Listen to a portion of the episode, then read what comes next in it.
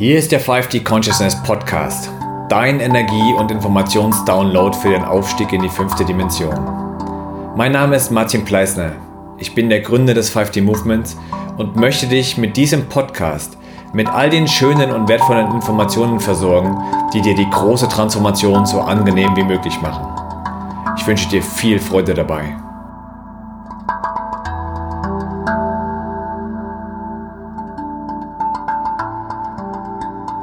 Willkommen zurück, ihr Lieben. Heute wieder zu einem Gespräch hier beim 5D Consciousness Podcast. Und wie ihr ja wisst, wir leben gerade in einer Zeit, wo das Träumen immer wichtiger wird, wo die Träume wieder viel mehr Bedeutung kriegen. Und zu diesem Zwecke habe ich mir heute einen tollen Menschen und lieben Freund von mir eingeladen, den lieben Hermann Gams. Ich durfte ihn kennenlernen letztes Jahr bei einem Event und bin sehr fasziniert von seiner Arbeit. Herzlich willkommen, lieber Hermann Gams. Freut mich, bei dir im Podcast dabei zu sein. Bin gespannt, was auf mich zukommt und ja, herzlich willkommen allen Zuhörern. Weil ihr nun Zuhörer seid, seht ihr gerade nicht das, was ich sehe, aber hier ist gerade ein Mann vor mir, der trägt ein Dream On ähm, also Dream On T-Shirt und im Hintergrund hängt Leonardo da Vinci als Gemälde. Und Hermann, du bist ja der Mitbegründer der Dream Academia, was du 2007 mit deinem äh, guten Freund Harald Katzenschläger gegründet hast und bist seither nicht nur Träumer, sondern selbst auch Traumentwickler, Traumverwirklicher für viele Menschen. Es ist eine große Community entstanden von über 900 Innovatoren, Startups, Unternehmen und ihr helft diesen Menschen, ihre Ziele in die Umsetzung zu bringen, was ich großartig finde und was auch sehr den Nerv der heutigen Zeit ähm, trifft. Dazu habt ihr das äh, Dreamicon Valley im ähm, Osten Österreichs aufgebaut und eure Dream Academia, über die wir gleich noch sprechen, ist auf den, auf den Lehren des Leonardo da Vinci aufgebaut. Deswegen halt auch das Gemälde im Hintergrund. Dann habt ihr zusammen noch die TED Talks nach Österreich gebracht, auch ein ähm, sehr renommiertes Format für alle Menschen, die sich inspirieren lassen wollen. Und wenn man sich mit dir befasst, stellt man oder kommen immer wieder die, die Worte zutage. Du bist ein Brückenbauer zwischen Kulturen und Generationen. Du bist ein Innovator, du bist ein Weltverbesserer, du bist ein lebenslanger Lerner und vor allem du bist ein großartiger Geber und Motivator. Ähm, ja, meine, meine erste Frage an dich wäre, lieber Hermann, ähm, was ist denn dein Traum, den du damit verfolgst? Warum machst du denn das Ganze? Nun, äh, da möchte ich kurz ausholen zum, zum Background. Ich bin halt äh, viele Jahre durch einen Corporate Job gegangen und habe halt äh, 2006 festgestellt, dass ich gerne äh, noch mehr machen möchte, als nur Angestellter zu sein. Und bin 2006 äh, aus meinem Job im Casino ausgestiegen und habe eigentlich das Ziel gehabt, eine Sportmanagementagentur zu gründen. Aber wie das Leben oft äh, spielt, äh, geht es dann anders, als man sich ursprünglich vorstellt. Ich habe nämlich den Harald Katzenschläger, den Katzi, kennengelernt. Und da haben wir festgestellt, dass wir in vielen Belangen äh, die gleiche Vision verfolgen, gleiche, ein gleiches Wertesystem haben, äh, einen ähnlichen Blick aufs Leben haben. Und daraus ist dann die Vision Dream Academia entstanden, woraus sich dann später auch dieser Begriff Dreamicon Valley entwickelt hat.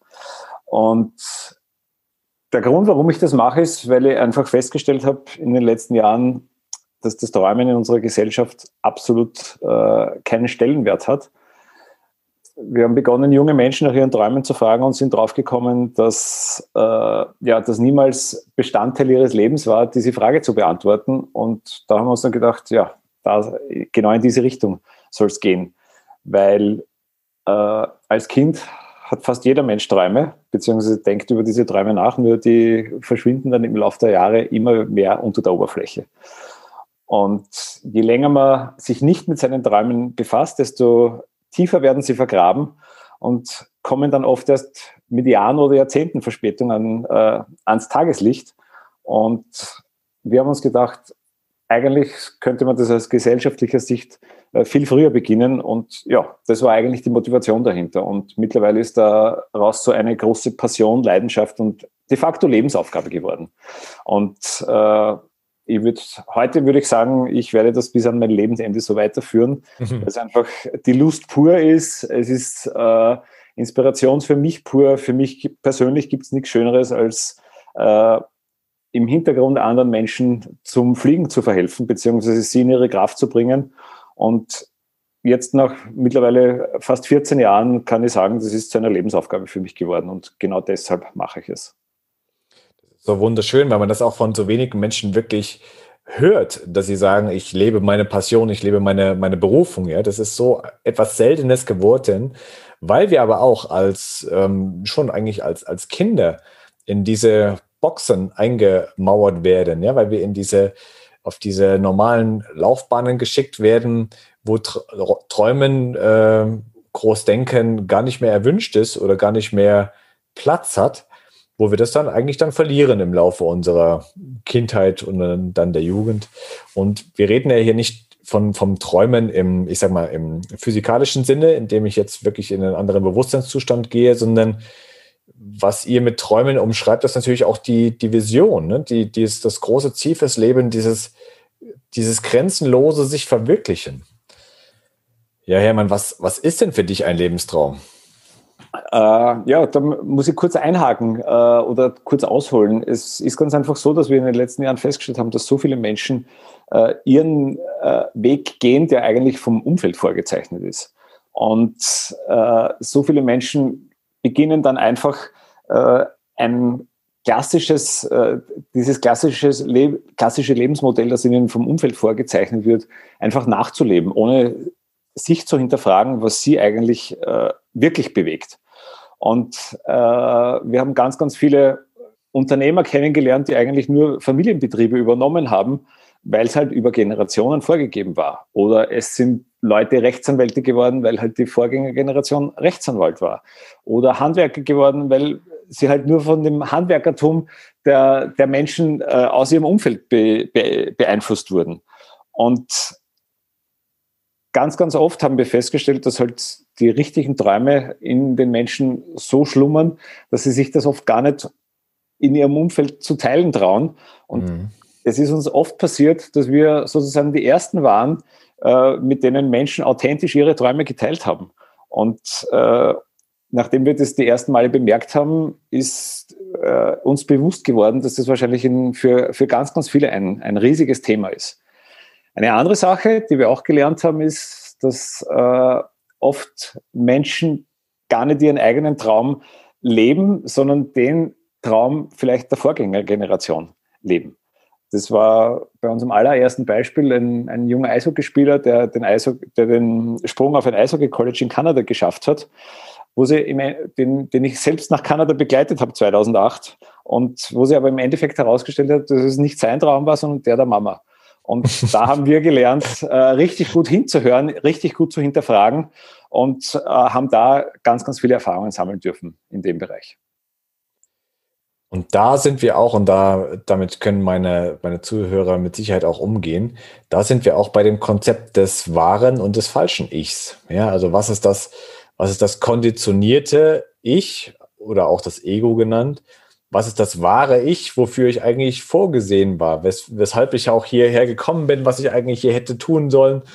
Und die stimmen ja nun äh, nicht sehr häufig überein in unserer Gesellschaft. Ja? Oft werden wir in, ähm, auf Gleise gesetzt äh, und fahren dann ein Leben lang auf diesen rigiden Gleisen dahin und fragen uns die ganze Zeit, ach, warum werde ich denn nicht glücklich? Warum ist denn mein Leben so schwer?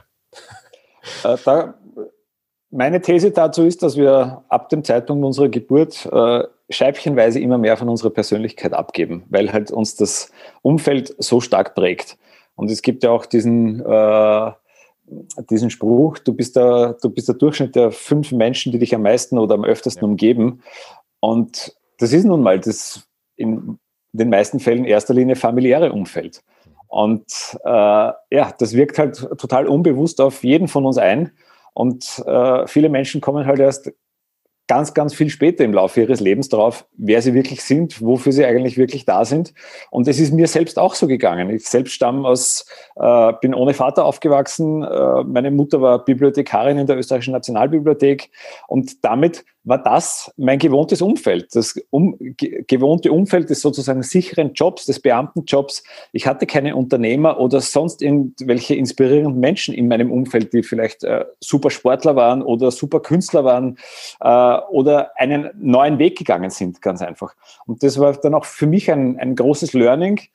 Ganz einfach, dass ich, vor allem wenn ich jetzt mit, mit jungen Menschen zu tun habe, erzähle ich Ihnen immer wieder, dass ich mehr als vier Jahrzehnte meines Lebens einfach mit der Masse mitgeschwommen bin. Und mir das aber überhaupt nicht bewusst war, weil halt ja alle so waren wie ich. Und äh, dieses, dieses Thema halt natürlich, äh, glaube ich, gesellschaftlich sich durch alle Schichten durchzieht. Mhm. Und äh, die, auch den Mut zu haben, den eigenen Weg zu gehen, oft dann halt gegen den Widerstand des Umfeldes, ist einfach extrem schwierig. Und äh, was wir halt auch in den letzten Jahren festgestellt haben, es braucht oft nur eine Person, die an dich glaubt, die dich ermuntert, wirklich in dich hineinzuhören, deinen Weg zu gehen, deinen Weg mal anzudenken, wirklich über die Träume äh, nachzuforschen. Und dann, ja, dann kann das Fliegen losgehen. Oft braucht es wirklich nur diese eine kleine Mutinjektion und die, die möchte ich gerne so vielen Menschen wie möglich weitergeben. Und das ist es, das ist es, was mich antreibt weil ich halt festgestellt habe, wie wenig es oft braucht. Und äh, ja, und das habe ich halt in den letzten Jahren äh, auf der ganzen Welt erleben dürfen, in den verschiedensten Umfeldern, mit den verschiedensten Menschen, in den verschiedensten Altersgruppen, alle Backgrounds. Und ja, und das äh, ist einfach diese Motivation für mich, genau diesen Weg auch in Zukunft weiterzugehen. Und ich, ich spüre es in mir, dass ich das, äh, ja, wie, wie ich zuerst schon gesagt habe, bis an mein Lebensende weitermachen möchte was du gerade meintest mit einem Mutmacher oder einem Impulsgeber, da kam mir gerade das Bild, dass irgendjemand in deinem Leben dir mal die Kapuze runterziehen muss oder den, den, den Eimer vom Kopf nehmen muss, wenn du bisher immer nur diese beschränkte Sichtweise hattest, aufgrund deiner Prägung, aufgrund deines Umfeldes, dass wirklich mal jemand dir sagt, du, pass auf, äh, erstens, das Leben bietet erheblich viel mehr, als was du dir momentan vorstellen kannst. Und zweitens, auch für dich ist das möglich. Äh, ich habe da dieses Bild, ich formuliere das immer wieder, die Menschen sind in ihrem Denktunnel drinnen. Man, man ist wie, wie, wie in einem finsteren Tunnel, von dem, aus dem man, wo man nicht links oder rechts schauen kann. Und die meisten Menschen oder ganz, ganz viele bleiben ein Leben lang in diesem Tunnel drinnen. Ganz einfach, weil, weil sie, selbst wenn sie äh, ans Licht kommen, dann geht der Weg wie bei der Eisenbahn einfach nur geradeaus, ohne zu schauen, was gibt es links und rechts. Und das ist auch eine, glaube ich, gute Metapher für, dass wir halt oft die Natur übersehen, die halt für uns so ein, für uns Menschen so ein wesentlicher Begleiter ist. Und diese Einfachheit und Schönheit und das Pure in der Natur, das wird ganz, ganz oft übersehen. Und äh, glaube ich, ist in, unserem, in unserer Gesellschaft äh, so, so sehr unterschätzt. Jetzt leben wir nun in ganz besonderen Zeiten. Ähm, einerseits wird, werden schon seit seit ein, zwei Generationen jetzt die Menschen sehr auch von, von den Medien geprägt, aber auch jetzt, ich möchte jetzt auf den positiven Aspekt hinaus, das heißt also, die Menschen werden konfrontiert mit den beliebigsten Lebensmodellen aus, aus der ganzen Welt. Ja, die, sie sehen erfolgreiche Unternehmer, sie sehen Menschen, die sich, ähm, also Self, Selfpreneure, die sich selbst eigentlich ein riesiges Unternehmen aufgebaut haben, ohne dass sie die entsprechenden Voraussetzungen gehabt hatten. Ähm, dann erleben wir momentan auch die Zeit, wo sehr, sehr viel im Außen zusammenbricht und sehr, sehr viel nicht mehr funktioniert. Und wir haben noch den Punkt, dass viele Menschen sich hinterfragen, ja, dass Menschen ihren Lebensweg hinterfragen, dass sie aber auch die bestehenden Systeme hinterfragen, ähm, die Schulbildung hinterfragen, ihr Studium etc. Wie nimmst du denn die momentane Zeitqualität in Bezug auf dieses Wiederträumen wahr? Äh, ich glaube, Grundsätzlich gesagt, grundsätzlich gesagt würde ich meinen, es, gibt keinen besseren Zeitpunkt, um zu träumen zu beginnen. Äh, weil halt im Moment alles in einem so riesigen Umbruch ist und äh, aus heutiger Sicht überhaupt nicht gesagt werden kann, wie es für uns als Gesellschaft weitergeht, wie es äh, in den diversen Regionen der Welt weitergeht, wie es rund um diese extreme Situation weitergeht. Jetzt ist mir schon ganz klar, dass das natürlich, egal in welchem Umfeld man oder äh, darauf ankommen, in welchem Umfeld man äh, sich befindet, äh, da natürlich völlig äh, verschiedene Voraussetzungen herrschen. Aber äh, gerade in der jetzigen Zeit, wo man ja, mehr oder weniger fast auf der ganzen Welt zu Hause äh, de facto eingesperrt ist, wie er das schöne Wort Lockdown uns suggeriert, äh, glaube bietet sich für jeden Menschen die Möglichkeit, einmal in sich zu gehen und zu reflektieren, äh, wo er oder sie eigentlich wirklich hin möchte. Und ich glaube, es ist nie zu spät, sich auf den Weg zu machen. Es gibt immer einen Zeitpunkt, äh, an dem man sich entscheiden kann. Und das kann immer die nächste Sekunde sein, rein theoretisch. Mhm. Und darum glaube ich ganz einfach, äh, dass diese Zeiten, in denen wir uns befinden, vermutlich die spannendsten der Menschheitsgeschichte bis dato sind, mhm. mit, mit eben all diesen verschiedenen Möglichkeiten, die sich auftun, äh, die durch diese Technologisierung gegeben sind. Auf der einen Seite natürlich Fluch und Segen gleichzeitig, mhm. aber ich bin ein grundsätzlich immer positiv eingestellter Mensch. Ich versuche das Glas immer halb voll und nie halb leer zu sehen und versuche einfach Situationen so anzunehmen, wie sie sind, beziehungsweise aus der jeweiligen Situation das Beste zu machen. Und ich glaube, das ist auch eine der wichtigsten Fähigkeiten, die man vor allem jungen Menschen mitgeben muss, dass sie für sich das Gefühl äh, gewinnen, jede Lebenssituation meistern zu können. Das ist aus meiner Sicht auch als, als Vater und Elternteil, äh, glaube ich, das Wichtigste, dass man dieses, das den Kindern vermitteln kann. Mhm. Es gibt einen Weg, wie es weitergeht. Äh, Thomas Brezin, der, der, bekannte Kinderbuchautor, hat einen schönen Satz geprägt, der sich äh, in meinem Hinterkopf so richtig festgesetzt hat, nämlich auch das geht vorbei. Ja, und, genau. und dieser Satz, äh, wenn man sich den immer wieder vor Augen führt, ist nämlich nicht nur auf die derzeitige äh, Situation in der Welt bezogen, sondern auch auf schöne Ereignisse bezogen. Weil auch schöne Ereignisse gehen vorbei. Und es gibt immer ein danach, egal in welcher Situation wir gerade sind. Und wenn wir uns das äh, wenn wir uns das so richtig bewusst machen, dann äh, glaube ich, kann man immer wieder mit einem auch positiven Blick in die Zukunft äh, spielen.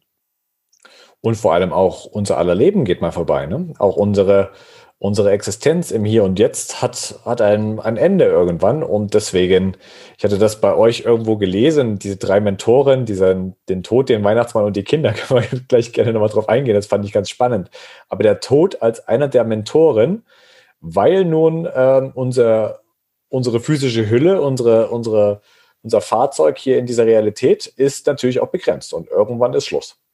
Definitiv. Das ist äh, mittlerweile auch eins äh, unserer Mantren, die wir immer wieder in vielen Gesprächen einfach aufbringen, dass wir Menschen uns wirklich unserer Endlichkeit bewusst werden sollten und, und, und dieses Thema Tod viel, viel öfter in unser Leben mit integrieren sollten. Es weiß keiner, wie lang sein Weg dauert, egal wie gesund er ist, egal in welchem Umfeld er ist, egal wie sein Vorleben war. Es kann von einer Sekunde auf die andere dieses Erd- oder dieses physische Leben zu Ende sein. Und darum, genau darum sollten wir sich eben äh, sehr, sehr schnell oder sehr, sehr früh mit seinen Träumen befassen, damit man im Prinzip keine Zeit vergeudet. Weil wir haben das in den letzten Jahren auch an einigen Todesfällen in unserem Umfeld äh, selbst miterlebt.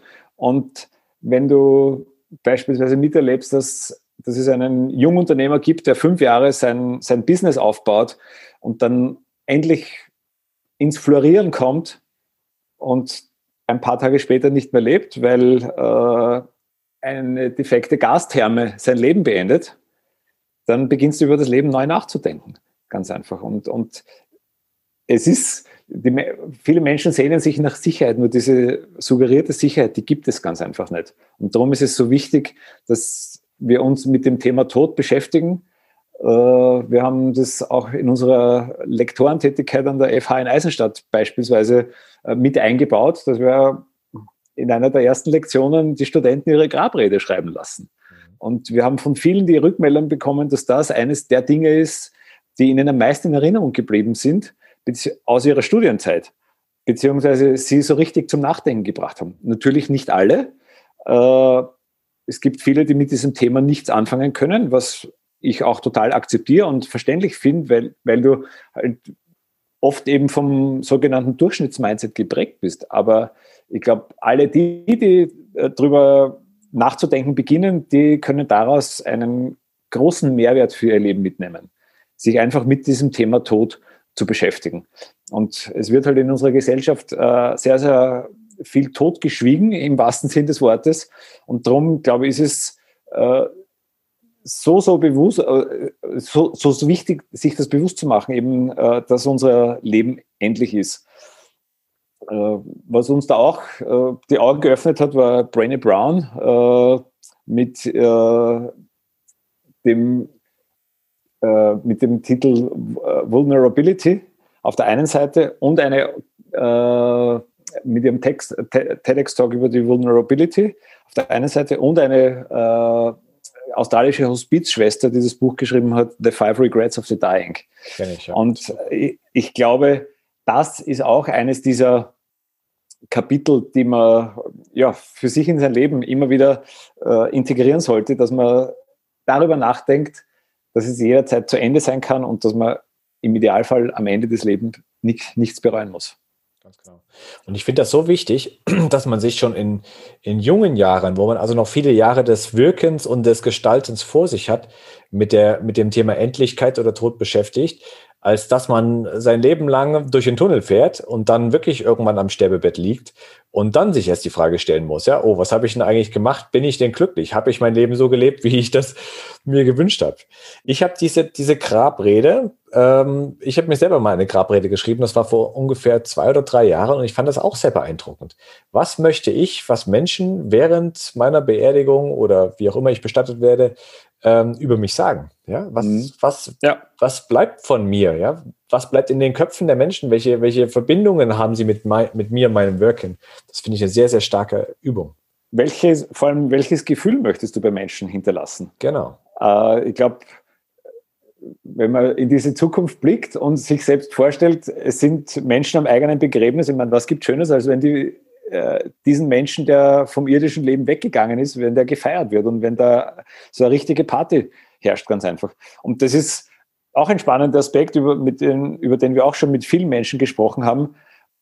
Man sollte sich mit seinen Liebsten unterhalten, auf welche Art und Weise man begraben werden möchte, beziehungsweise wie im Ernstfall diese äh, Feier ausschauen soll, beziehungsweise der Abschied ausschauen soll. Äh, weil darüber, äh, wenn man sich Begräbnisse anschaut, laufen die fast alle gleich ab und fast alle gleich langweilig ab, wenn man so sagen möchte. Und ist dabei, mit, mit Trauer, mit riesiger Trauer in unserer Kultur genau, verbunden. Ne? Genau das ist der springende Punkt. Und ich glaube, da darf man auch aus anderen Kulturen extrem viel lernen, extrem viel mitnehmen, selbst recherchieren, welche äh, unterschiedlichen Arten der Bestattung es halt auf der ganzen Welt gibt.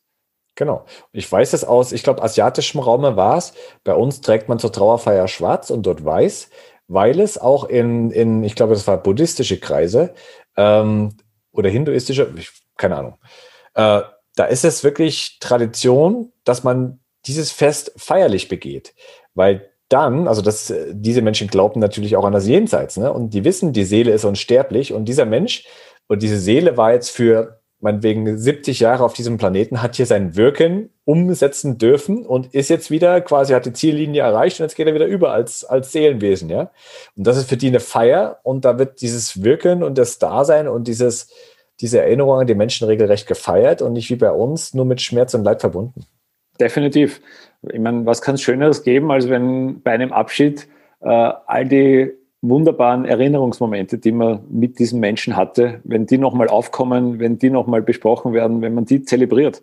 Genau. Das, das, Leben gehört zelebriert und auch der Tod gehört, gehört zelebriert. Und das ist eine oder eigentlich die einzige Sicherheit, die wir haben im Leben, dass wir einmal von dieser Erde gehen werden, egal wann das, das auch sein Das mit der Sicherheit, Hermann, das finde ich ganz spannend. Du hast mal in einem Interview gesagt, der größte Spaß ist es für mich, nicht zu wissen, was als nächstes kommt, und dich von, von den neuen Möglichkeiten überraschen zu lassen.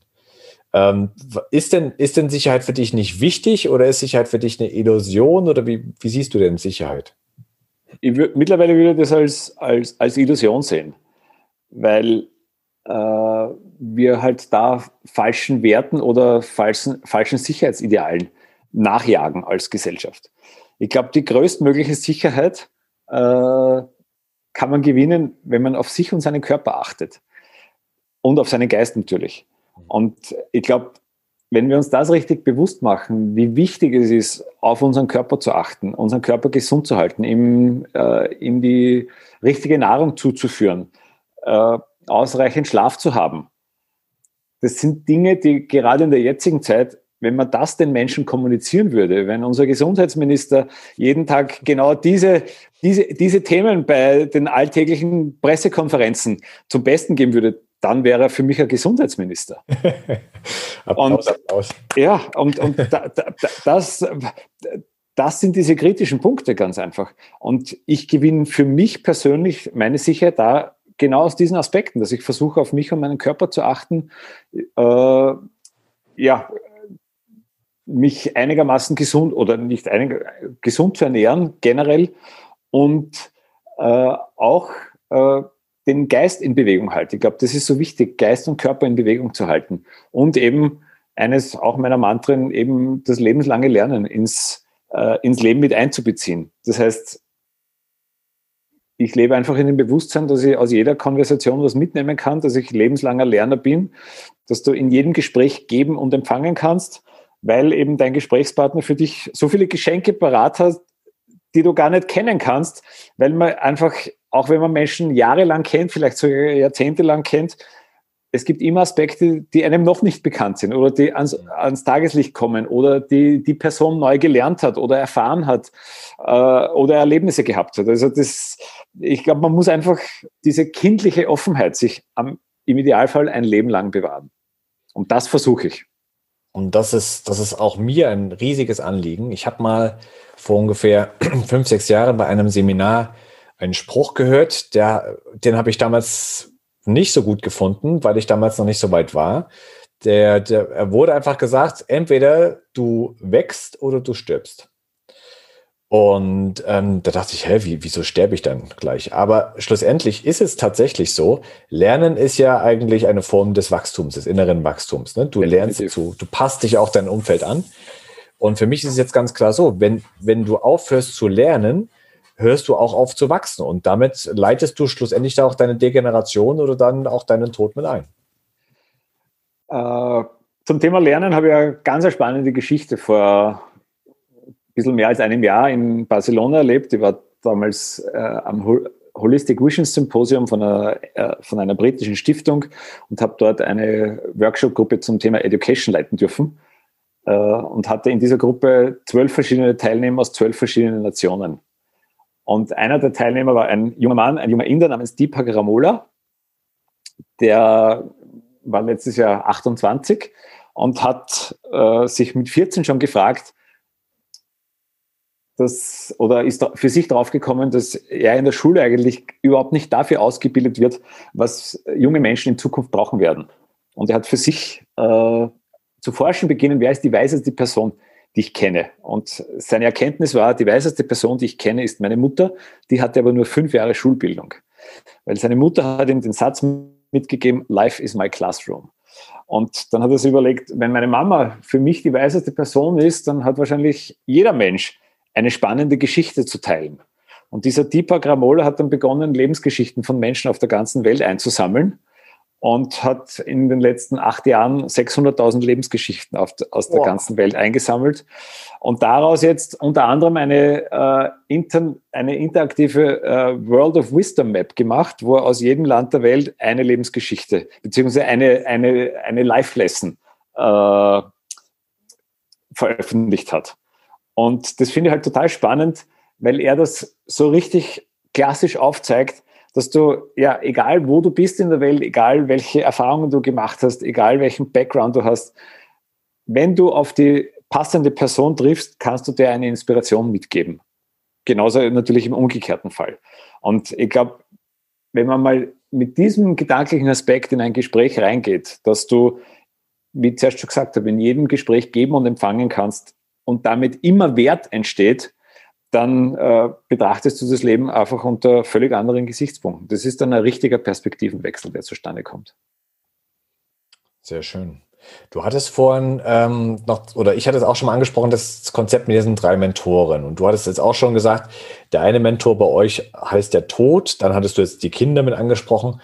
Führ uns doch nochmal ganz kurz dadurch. Das fand ich nämlich auch einen spannenden Aspekt. Und ich bin auch absolut bei dir ähm, weil du gerade jetzt noch die, das wollte ich noch gerade dazu sagen, diese, diese äh, Mutter erwähntest, ja, die, mein, mein bester Mentor ist meine Mutter, weil diese Menschen halt auch aus der Praxis heraus ähm, quasi schulen oder weil, weil sie, weil sie Lebenserfahrung weitergeben und nicht irgendwie an, angelerntes Wissen. Ja? Also das ist wirklich, sie sprechen aus der Erfahrung heraus. Definitiv. Und ich glaube, dass dieser Aspekt, nämlich dieser, dieser Aspekt der Erfahrung heute in unserer Gesellschaft auch sehr, sehr stark unterschätzt wird, ganz einfach. Dass du halt gewisse Dinge im Leben nur aus einer gewissen Erfahrung beurteilen kannst, ganz einfach. Es ist ganz einfach notwendig, äh, dass diese Erfahrungswerte viel, viel öfters in Entscheidungen mit einfließen auf der einen Seite, beziehungsweise nicht als unter Anführungszeichen unnütz abgetan werden. Nur passiert das heute sehr, sehr häufig. Und es gibt einfach gewisse Situationen, gewisse Dinge im Leben, die einfach ein junger Mensch, der am Anfang seines äh, Lebensweges oder seiner Karriere steht, nicht wissen kann und nicht erfahren haben kann. Mhm. Und darum, glaube ich, sind vor allem diese jungen Menschen gut beraten, die sich die Erfahrungen von anderen Menschen anhören, zumindest. Den Weg muss sowieso jeder selbst gehen. Es, äh, äh es trifft ja keine Erfahrung so auf einen anderen Menschen zu, dass der die unbedingt als sein Lebenskonzept übernehmen muss.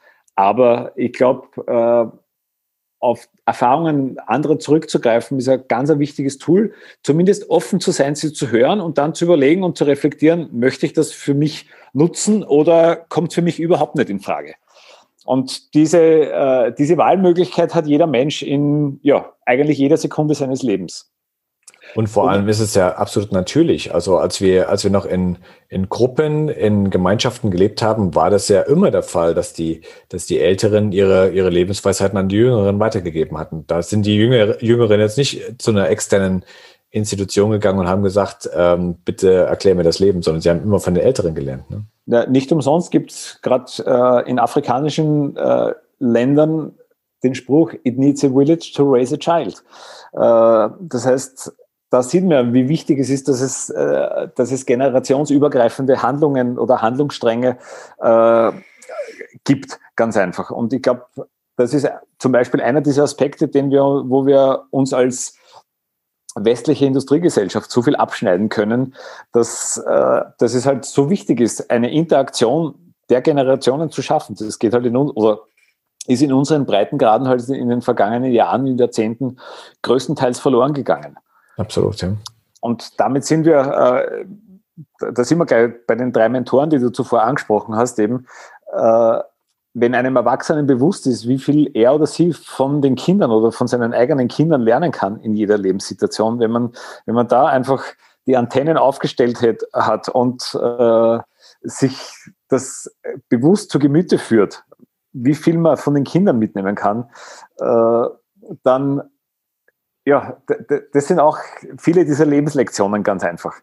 Vor allem auch das, das spielerische, die spielerische Herangehensweise von Kindern. Dieses eigentlich so, so wie du auch sagst, die Kinder, die, die äh, fragen jetzt eigentlich nicht nach Sicherheit. Das sind immer die Erwachsenen, die sagen, du, das darfst du nicht, das ist nicht, ist nicht sicher, sondern die Kinder, die, die möchten die Erfahrung machen. Ich bin ja selber Papa, ja. ja. Die möchten immer erstmal ausprobieren und dann kommen sie zur Entscheidung, okay, das war gut, das war nicht gut.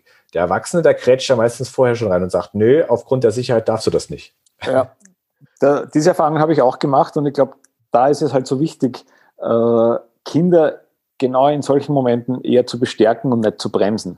Und ich glaube, es ist so wichtig, äh, Kinder dieses Vertrauen zu geben, dass sie gewisse Situationen meistern können, egal ob das jetzt auf körperliche Art und Weise ist oder äh, wenn es dann in Richtung Karriere geht, dass sie halt da ihren eigenen Weg gehen. Besonders wenn sie halt, äh, wenn sie dich halt wissen lassen, äh, dass sie in einem Bereich oder zu einem Bereich hintendieren, beziehungsweise in diesem Bereich dann aktiv werden wollen. Ich glaube, dann ist es als das Wichtigste als Elternteil, da das Vertrauen der Kinder oder das Selbstvertrauen der Kinder zu stärken und wirklich diese, diese Kraft im Background zu sein, äh, wo man halt oft nicht nur die mentale Stütze ist, sondern halt dann auch die Stütze ist äh, in, in allen Lebenslagen im wahrsten Sinne des Wortes. Hm. Jetzt haben wir, jetzt haben wir den Tod, der quasi für zeitliche Begrenzung steht. Jetzt haben wir die Kinder, die für das ich sage jetzt mal, spielerische Entdecken steht. Was ist denn jetzt der dritte Mentor, den, den ihr so gerne mit ins Boot nehmt? Wir haben, wir haben da den Weihnachtsmann auserkoren. Der Weihnachtsmann ist der, dem man alles sagen kann. Das kann noch so verrückt sein. Äh, weil wir einfach festgestellt haben, dass wenn wir Menschen ins Träumen bringen wollen, beziehungsweise äh, Menschen dazu animieren wollen, mal über ihre Träume nachzudenken, besonders große Träume trauen sich viele nicht auszusprechen. Aber dem Weihnachtsmann trauen sie sich dann doch zu sagen. Und wir sind da so drauf gekommen, dass wir äh, am Beginn unseres Tuns hatten wir junge Menschen zu Gast und äh, haben eben mit denen über ihre Visionen und Träume gesprochen. Und wenn sie sie nur uns erzählt haben, äh, war, waren die eigentlich sehr, sehr klein und sehr, sehr gewöhnlich, sage ich jetzt mal. Und dann haben wir einfach mal eine Weihnachtsmannfigur auf einen Sessel gesetzt und haben gesagt, erzähl's dem Weihnachtsmann. Und auf einmal traut man sich auch, das scheinbar Utopische auszusprechen.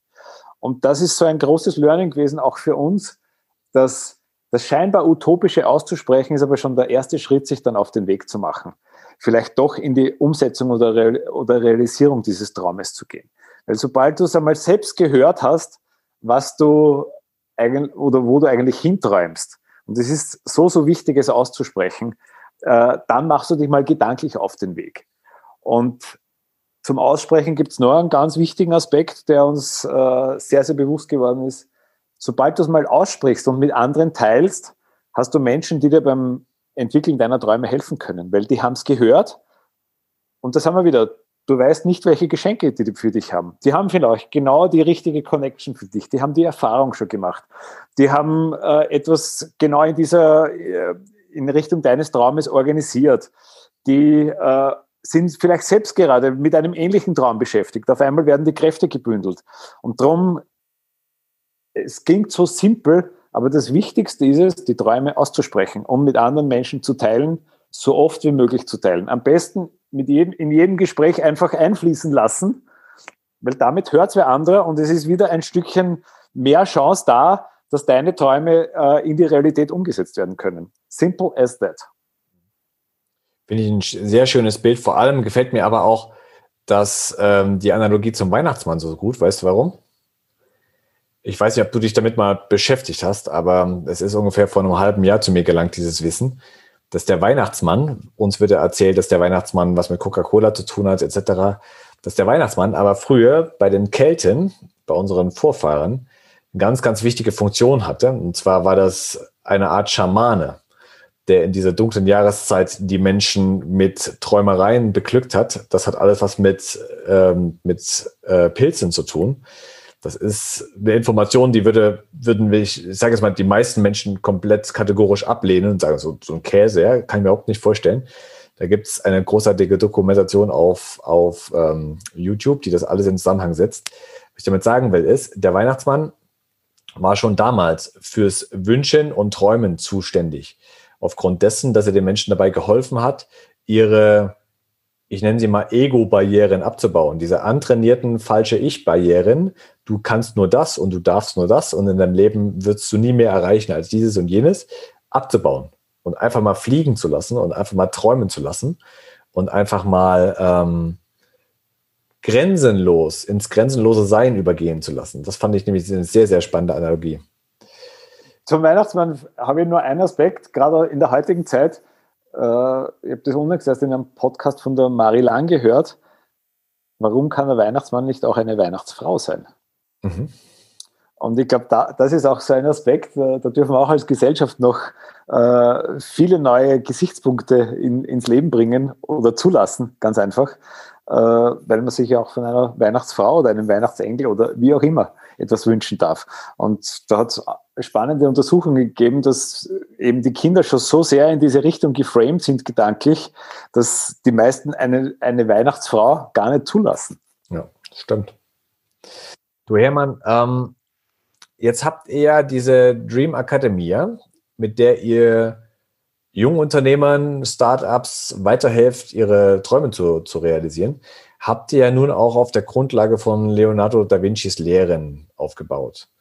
Und mir erscheint das jetzt so, ähm, auch wenn ich jetzt mich mit, ich sag mal, mit unkonventionellen Unternehmern ähm, unterhalte, kommt mir es so vor, als wenn diese antiken Werte immer wieder, immer mehr ins, ins, in den Vordergrund wieder rücken, nachdem wir von denen wieder ganz schön abgekommen sind. Ähm, warum habt ihr damals das eigentlich mit Da Vinci irgendwie äh, gegründet oder mit Da, mit da Vincis Ideen und Gedanken gut gegründet, ähm, und dann auch Akademie genannt. Was steckt dann dahinter? Äh, der Hintergrund ist folgender. Wir, Katja und ich haben uns halt lange überlegt, wie, in welcher äh, Art und Weise wir agieren wollen, beziehungsweise wie wir äh, unseren Weg in Zukunft beschreiten wollten. Und wir haben versucht, immer das aus gesamtgesellschaftlicher Sicht anzudenken, beziehungsweise so anzudenken, dass für alle Menschen beim Handeln immer ein Mehrwert entsteht. Und der Zufall wollte es, dass der Katzi mit seiner Familie, ich glaube es war 2007, in China war und dort auf einem Flohmarkt war und dort zwei Bildbände mit Leonardo da Vinci oder über Leonardo da Vinci gefunden hat. Und die waren beide auf Deutsch. Der hat die mit nach Hause in genommen. China. In China. Und hat die mit nach Hause genommen und wir haben dann zum Thema Recherchieren begonnen, also zum Thema Leonardo da Vinci recherchieren begonnen und sind draufgekommen, dass Leonardo da Vinci schon eben vor 500 Jahren eine Akademie angedacht hat. Und er hat es so angedacht, dass Menschen in einem freien Raum zusammenkommen, sich austauschen, gegenseitig befruchten, damit inspirieren und dann mit, de, äh, mit diesem Gedankengut, das sie da äh, gelernt haben, gehört haben, wieder in ihre Netzwerke rausgehen und damit wieder andere befruchten. Aber in der Mitte bleibt der, Freiraum immer bestehen, beziehungsweise immer frei, da darf man unter Anführungszeichen nichts reinbauen oder da soll keine Organisation oder äh, ja, keine Organisation dahinter stecken. Das heißt, wir haben uns von Beginn an gefühlt als Bewahrer des Freiraums, mehr oder weniger, dieses freien Denkens, weil wir eben festgestellt haben, wie wichtig es ist, dass verschiedene gedankliche Einflüsse aufeinander kommen können. Weil meistens ist es ja in der heutigen Zeit so, dass du immer von ähnlich denkenden Menschen umgeben bist, beziehungsweise in ähnlichen Netzwerken bist. Egal in welchem Umfeld das ist, ob, egal ob das im sportlichen Umfeld ist, ob das im handwerklichen Umfeld ist, ob das im medizinischen Umfeld ist, völlig wurscht. Und die, und, die Menschen, die deiner Energiesektor entsprechen, die genau. hast du um dich. Ja. Genau. Und wir, äh, diese Denkmodelle von Leonardo da Vinci haben halt für uns diese Ebene eröffnet, wie wichtig es ist, verschiedenste Einflüsse zusammenkommen zu lassen. Und äh, so ist eben für uns dieser Begriff Dream Academia entstanden. Das ist eben, dass es eben der Traum auf der einen Seite ist und die Akademie nach Leonardo da Vinci auf der anderen Seite. So, so haben wir dieses, äh, dieses Wort kreiert. Was ich bei dir auch so faszinierend fand, oder bei euch, ihr seid ja zwei Gründe. Ihr hattet ja anfangs keinen Businessplan. Genauso wie ich das jetzt auch mit, mit 5D Movement mache. Ich habe mir keinen Businessplan gemacht. Ich habe mir nur ein grobes Konzept überlegt und genau wie ihr habe ich eine Vision, die ich verfolge. Ähm, sag uns doch gerne mal aus deiner Sicht nochmal. Ähm, dieses Konzept, was wir, ich sage jetzt mal im 20. Jahrhundert für gültig erachtet haben, dieses Businesspläne schreiben, das Ganze durchdenken hinsichtlich Preisgestaltung, das Ganze hinsichtlich ja zum Produkte durchdenken es ist ja sehr verstandesla eine sehr verstandeslastige Herangehensweise an ein, an ein Unternehmen, an ein Business und weniger dieses Träumen, weniger dieses Intuitive, weniger dieses geführt werden, sondern es ist schon sehr Logik geprägt. Ähm, erzähl mir doch nochmal aus deiner Sicht, ähm, wie du oder wie ihr damals an dieses Business rangegangen seid und wie ihr das auch mit, mit anderen dann vielleicht tut. Äh, wir haben versucht, eben auch da wieder das Ideal anzudenken. Und nachdem ich eigentlich vorgehabt habe, eine Sportmanagement-Agentur zu gründen, war dann natürlich im Jahr 2006, wie ich das angedacht habe, für mich äh, ein klassisches Modell ursprünglich im, im Hinterkopf. So, du nimmst zum Beispiel einen Sportler unter Vertrag, beziehungsweise machst mit dem einen Vertrag, äh, und wenn der dann erfolgreich wird, dann wirst du einen gewissen Prozentsatz von seinen zukünftigen Einkünften lukrieren können. Das war das damals gängige Modell. Bei näherer Betrachtungsweise haben wir aber beide festgestellt, das kann es nicht sein. Du kannst nicht mit einem jungen Menschen einen Vertrag machen und äh, den sozusagen wie, wie zu einem Sklaven machen, mehr oder weniger. Und wir haben gesagt, das fühlt sich alles überhaupt nicht stimmig an. Wir haben dann unser eigenes Wertesystem äh, niedergeschrieben, haben ein äh, haben dazu auch ein, ein, ein, ein Wertebuch für uns verfasst und haben einfach gesagt, wir vertrauen, ihm, wir vertrauen dem Leben, dass wir die Dinge und Intentionen, die wir in die Welt bringen wollen, dass sich die so entwickeln, wie wir uns das erträumen. Und haben ohne Businessplan gestartet. War ein sehr, sehr harter Weg. Es hat äh, einige Jahre gebraucht, um überhaupt ein erstes, äh, um überhaupt einen ersten Return zu bekommen. Aber äh, wir haben sehr früh für uns festgestellt, wir wollen dieses Thema Geben ohne Erwartungshaltung in die Welt hinaustragen. Und so haben wir begonnen. Und es ist uns dann Folgendes passiert. Wir haben im Jahr 2011 haben wir ein Buch mit einem jungen Buchautor gemacht. Der ist damals im Alter von acht Jahren mit seinem Vater zu uns äh, ins Büro gekommen und hat uns erzählt, er hat schon 15 Bücher am Computer geschrieben. Wow. Wir, haben nicht, wir, haben das nicht fassen können. Achtjähriger, 15 Bücher, das hat äh, nicht sehr realistisch geklungen. Wir haben dann die Story hinterfragt und tatsächlich war es so, dass sich der Bursch, also der Bub mit sechs Jahren, hat sich einen Computer gewünscht, nicht zu spielen, sondern zu, zu schreiben. Und aus intrinistischer Motivation hat er mit sechs zu schreiben begonnen. Und hatte dann mit acht, hat er 15 Bücher am Computer fertig gehabt. Und wir haben dieses äh, dieses Buchprojekt dann mit ihm gemacht und haben kurz vor Weihnachten 2011 waren die waren 500 Bücher gedruckt, die waren komplett vorfinanziert und wir haben dem Henrik dann 100 Bücher mitgegeben und er hat uns gefragt, ob wir seine Bücher auch verkaufen werden. Haben wir gesagt, Henrik, wir verkaufen deine Bücher nicht, wir wollten da deinen Traum und dein Talent unterstützen, wir geben dir jetzt mal 100 Bücher für die Weihnachtsferien mit. Und er fragt, darf ich die auch verkaufen? Sagen wir, natürlich darfst du die Bücher auch verkaufen. Zwei Monate später kommt er wieder mit seinem Vater zu uns ins Büro und hat einen kleinen Spieletresor in der Hand gehabt. Und kommt rein, klopft bei der Tür an und sagt, Jungs, ich bringe die Knete. kommt, äh, kommt, kommt rein mit seinem Spieletresor, äh, tippt eine Vier-Nummern-Kombination in einen kleinen Spieletresor, macht die Tür auf und legt das Geld bei uns auf den Tisch und sagt, und wie teilen wir das jetzt auf? Sagen wir, Henrik, das war eigentlich immer unser Traum, dass Menschen, wenn sie erfolgreich sind, zu uns zurückkommen und uns einen Vorschlag machen. Sagt der damals eben achteinhalbjährige Bub, das habe ich, mir, habe ich mir bei euch eh so gedacht. Äh, ich habe alle meine Bücher schon verkauft und die meisten Menschen geben mir 10 Euro für ein Buch, manche sogar 20, weil die total cool finden, was ihr macht. Ich würde mir gern für jedes verkaufte Buch zwei Euro für mich behalten und der Rest soll für euch sein, dass ihr andere Projekte auch noch fördern könnt. Mega. Und diese Story war eigentlich dann die, kann man so sagen, die Initialzündung, dass immer mehr Returns entstanden sind. Das heißt, wir haben halt diese Story weitererzählt und dann haben Studenten, die wir unterstützt haben, haben gesagt, verdienen tun wir noch nichts, aber wir können uns fünf Euro im Monat leisten. Oder Startups, die wir unterstützt haben, haben gesagt, die, das große Business machen wir noch nicht, aber 50 Euro im Monat können wir uns leisten. Und so ist die Geschichte eigentlich in unserem Netzwerk, das halt seit 2007 dann gewachsen ist, immer weiter verbreitet worden. Und so sind dann verschiedenste äh, Einkommensströme entstanden, die dazu geführt haben, dass wir jetzt im Jahr 2021 sind und in unser Modell vertrauen, wenn man das als Modell bezeichnen möchte. Es ist komplett unkonventionell, aber es hat uns bis hierher getragen.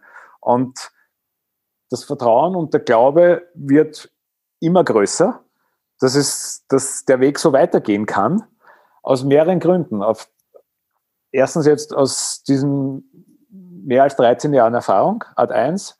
Art 2, äh, wir sind uns zum Arbeiten nicht zu schade. Das heißt, es gibt das Vertrauen, dass du jederzeit etwas anderes machen könntest. Äh, drittens ist das Netzwerk so gewachsen, dass ja so viele Menschen Interesse an uns und unserem Tun zeigen, dass ja wir, dass sich einfach viele Möglichkeiten auftun. Und viertens erkennen einfach ganz, ganz viele Menschen den Wert dahinter, wenn du ohne Erwartungshaltung gibst. Und darum fühle ich mich oder fühlen wir uns mittlerweile vom, vom Leben getragen. Es sind halt in den letzten Jahren Situationen entstanden, die man sich auf konventionell konventionellen Weg nicht vorstellen kann. Aber ja, das ist halt ein, ein langer Prozess gewesen, der natürlich auch nicht eins zu eins kopierbar ist. Das ist halt, und da sind wir genau bei dem Thema Sicherheit oder Unsicherheit. Es ist halt so spannend, dass der Weg im Gehen entstanden ist Und äh, das möchte ich gerne auch als Ermutigung weitergeben, seinen eigenen Weg auszuprobieren und diesen, dieses Vertrauen ins Leben oder in diesen Weg zu entwickeln. Ich habe vom äh, Gary Seidler, einem österreichischen Kabarettisten, einen super Spruch gehört, der mich auch sehr inspiriert hat. Der hat gesagt, spring und das Netz wird kommen. Richtig. Das, das habe ich das erste Mal gehört von Les Brown auf der Bühne 2016. Leap and the net will appear, hat er gesagt. Und das hat mich auch so fasziniert. Da war ich damals auch gerade frisch raus aus dem Job und dachte, uh, ja, fühlt sich, fühlt sich mulmig an, aber ich mache das jetzt. Ja, das kann und, ich eben auch aus der Erfahrung nur so weitergeben und, und sagen, wir haben uns einfach getraut, beziehungsweise unsere Vision ist so stark, dass wir halt auch wirklich schwierige Zeiten durchgestanden haben äh, wo dich dein Umfeld fragt, warum machst du dir oder warum tust du dir das an, unter Anführungszeichen. Aber der Glaube daran ist einfach so stark, Drum ja, gibt es eigentlich gedanklich keine Alternative. Und wenn du etwas an etwas hundertprozentig glaubst, dann bleibt dir nichts anderes rüber, als diesen Weg zu gehen. Vor allem, wenn, wenn du spürst, dass da eine ständige Weiterentwicklung stattfindet. Und das, das hat bei uns stattgefunden, weil einfach so viele großartige Menschen in unser Leben gekommen sind und dafür bin ich halt extrem dankbar in allen Belangen. Ich schreibe auch seit über sieben Jahren ein Dankbarkeitstagebuch. Äh, ja, das ist einfach für, für mich persönlich diese Bestätigung, auf diesem Weg zu bleiben, beziehungsweise diesen Weg weiter zu verfolgen und sitze da heute mit purer Lebensfreude äh, über all die Dinge, die entstanden sind in, in so vielen Belangen und diese äh, wie es John Streletsky in seinem Buch äh, Big Five for Life formuliert.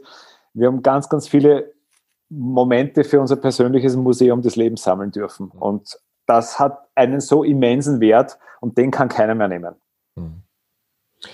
Und lieber Hermann, dieses erwartungslose Geben oder wir können es auch Dienen nennen, war für mich auch einer der wesentlichen Punkte, warum ich mit dir dieses Gespräch führen wollte. Das hat mich nämlich auch damals schon so fasziniert, weil wenn man heutzutage äh, in die Businesswelt schaut, geht es den allerersten, oder ist, ist der erste Schritt für ein Unternehmen meistens erstmal das Nehmen. Ja? Bezahl erst und äh, dann liefere ich dir mein Produkt aus. Oder ein Coach, bezahl erst und dann coache ich dich.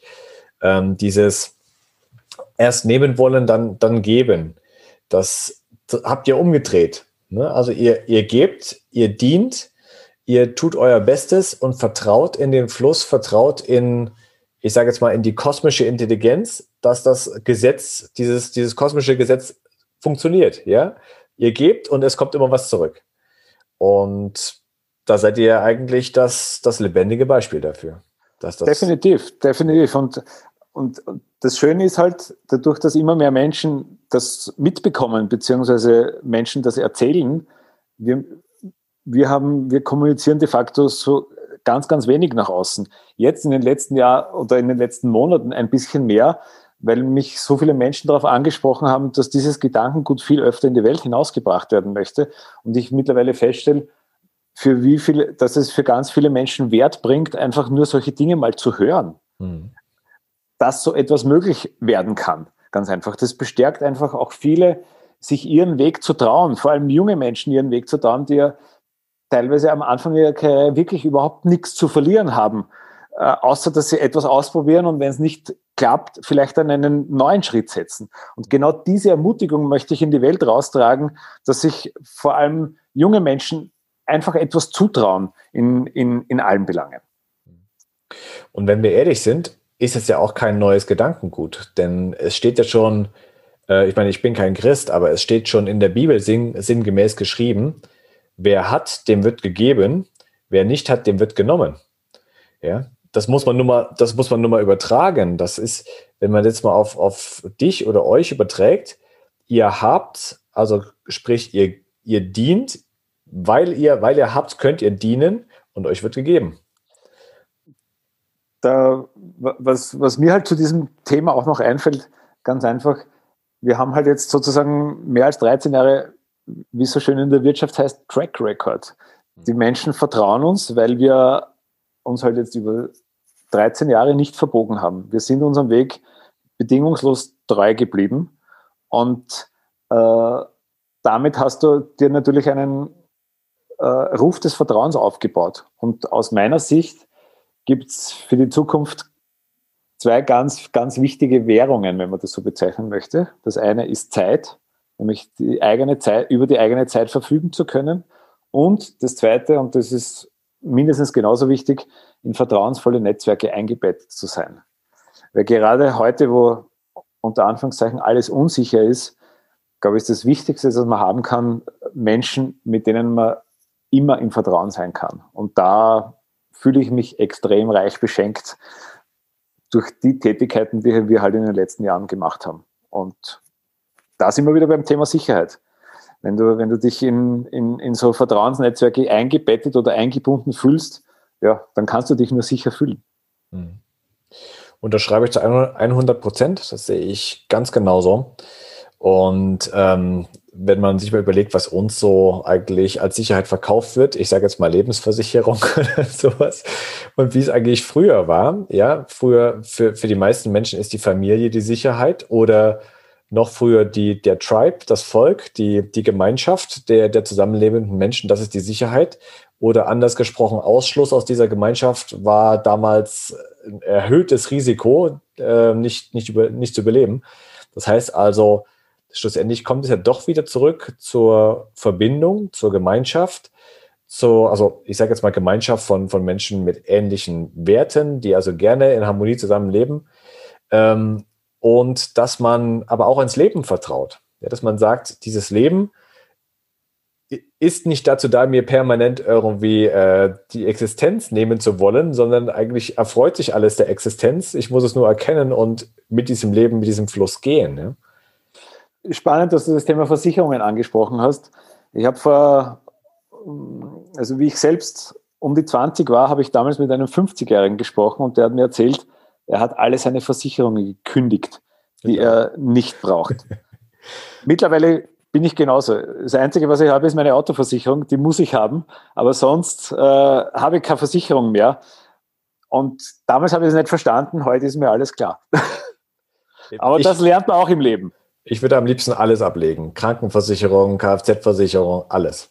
Ich habe 2015, nachdem ich mich äh, eingängig mit dem Finanzsystem beschäftigt habe, ähm, den Schluss gezogen, okay, ich muss jetzt alles verkaufen, was ich habe. Ich hatte Lebensversicherung, irgendwelche Riester- und Basisrenten und vermögenswirksame Leistungen und den ganzen Schrott.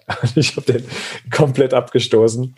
Und ähm, was diese Versicherungen oder ich sage mal, so dieses, dieser Versuch im, im Außen Halt zu finden, im, in, in irgendwelchen Produkten Halt zu finden, was das für, ein, für einen Wert hat, das werden die Menschen jetzt auch merken, wenn wir jetzt in turbulente Zeiten einlaufen und vielleicht sich alles mal puff äh, auflöst. Ja? Das werden wir alles sehen. Definitiv, definitiv. Und ich glaube, darum ist es halt so wichtig, dass man in sich hineinhört auf sich selbst hört, seinen Körper spürt, seine Gedanken spürt, da dann immer wieder äh, auch reflektiert, was, was will mir das sagen, was will mir das Leben sagen. Äh, ja, aber zum Thema Sicherheit, wie gesagt, also äh, ich habe vor ein paar Wochen im Zuge eines sogenannten Wisdom Qigong Healing Pods einen Satz gesagt, der lautet, Our body is the safest place to be. Und das glaube ich hundertprozentig. Wenn wir auf unser und unseren Körper und unseren Geist vertrauen, dann sind wir auf der sicheren Seite, unter Anführungszeichen. Hermann, vielen Dank für dieses wunderbare Gespräch. Ich würde ganz gern die letzten Worte dir überlassen. Was hat denn der Träumer, Traumentwickler, Geber, Diener, Innovator, Weltverbesserer Hermann Gams zu dieser Zeit den Menschen zu sagen? Also ich möchte nichts lieber als Mut machen. Und ich glaube, äh, wir leben, wie zuvor auch schon kurz gesagt, in der spannendsten aller Zeiten. Wir haben gerade in unserer westlichen Welt, in der wir uns jetzt hier befinden, so viele Möglichkeiten. Ich glaube, es ist ganz wichtig, dass wir uns auf äh, zwei Säulen besinnen. Nämlich die eine ist das Pure, die Natur, das Ursprüngliche, dass wir da viel mehr Ausschau dazu halten und das so oft wir nur können in unser Leben integrieren. Auf der anderen Seite gibt es diese immer größer werdende Technologiesäule, diese rasanten technologischen Entwicklungen in allen Lebensbereichen. Und Und da würde ich mir wünschen, dass wir die einfach als Gesellschaft zum Wohle der Menschheit nutzen.